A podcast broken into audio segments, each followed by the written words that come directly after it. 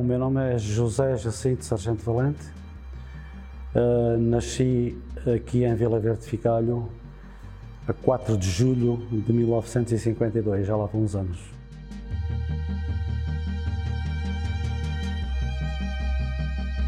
Até ter ido para a tropa foi estudar, reprovar alguns anos também. Eu fiz a, recruta em Tavira, era muito militarismo. A parte física nunca me meteu problema, mas uh, a psíquica é que era pior. Eles gozavam mesmo connosco. E cada vez que vinha à casa, quase não apetecia desfazer uh, o saco. Apetecia-me passar a fronteira para o outro lado e ir-me embora.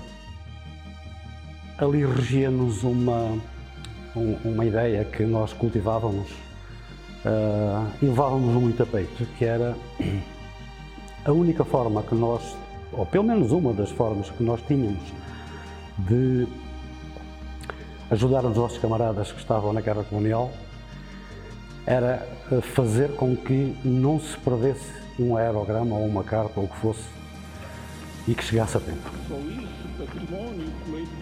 Isto era muito difícil de, de aturar não podermos juntar-nos sequer, não podermos uh, falar abertamente. Nem sequer música podíamos ouvir, aquela música que nós queríamos ouvir também não podíamos.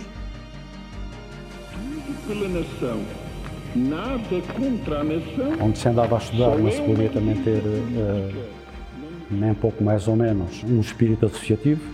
Uh, e o escape era, pronto, jogar a bola, quando muito, fazer algum desporto, ah, na maior parte das vezes através da música portuguesa, que era o que existia, com alguns eh, episódios por meio, ser preso pela PIDE ali embaixo só por ir uh, ali às festas do Rosal, por exemplo, ou à Fego.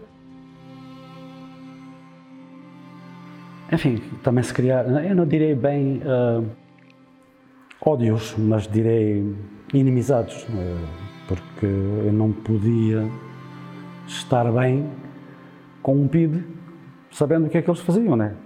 Tínhamos aqui um efetivo de 7 ou 8 PIDs que também não nos deixavam bafejar muito.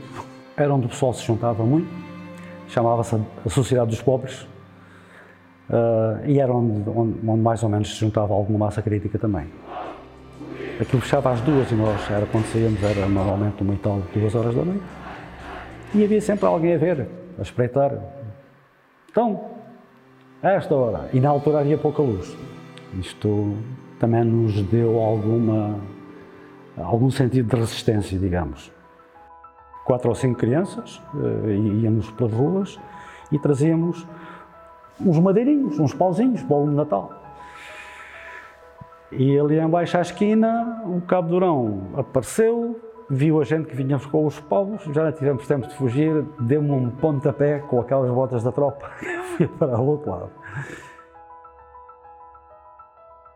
Às vezes, uh, num simples jogo de cartas à sueca, na, na, na mesa, nessas tais mesas lá da sociedade, uh, conseguia-se falar.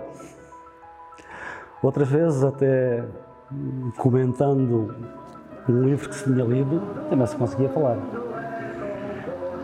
E depois havia sempre a música.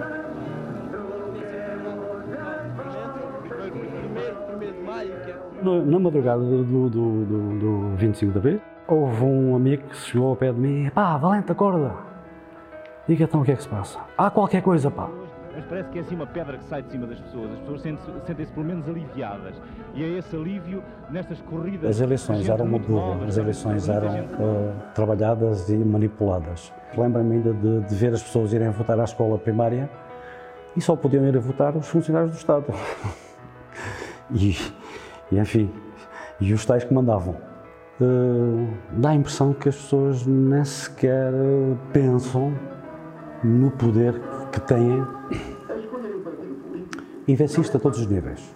A nível associativo, em que as pessoas não querem participar, uh, nem aparecem às Assembleias Gerais, a nível autárquico, em que as pessoas também acomodaram-se um pouco e, e, e, a Câmara ou a Junta de Freguesia que faça se calhar também está na altura de repensarmos tudo isso.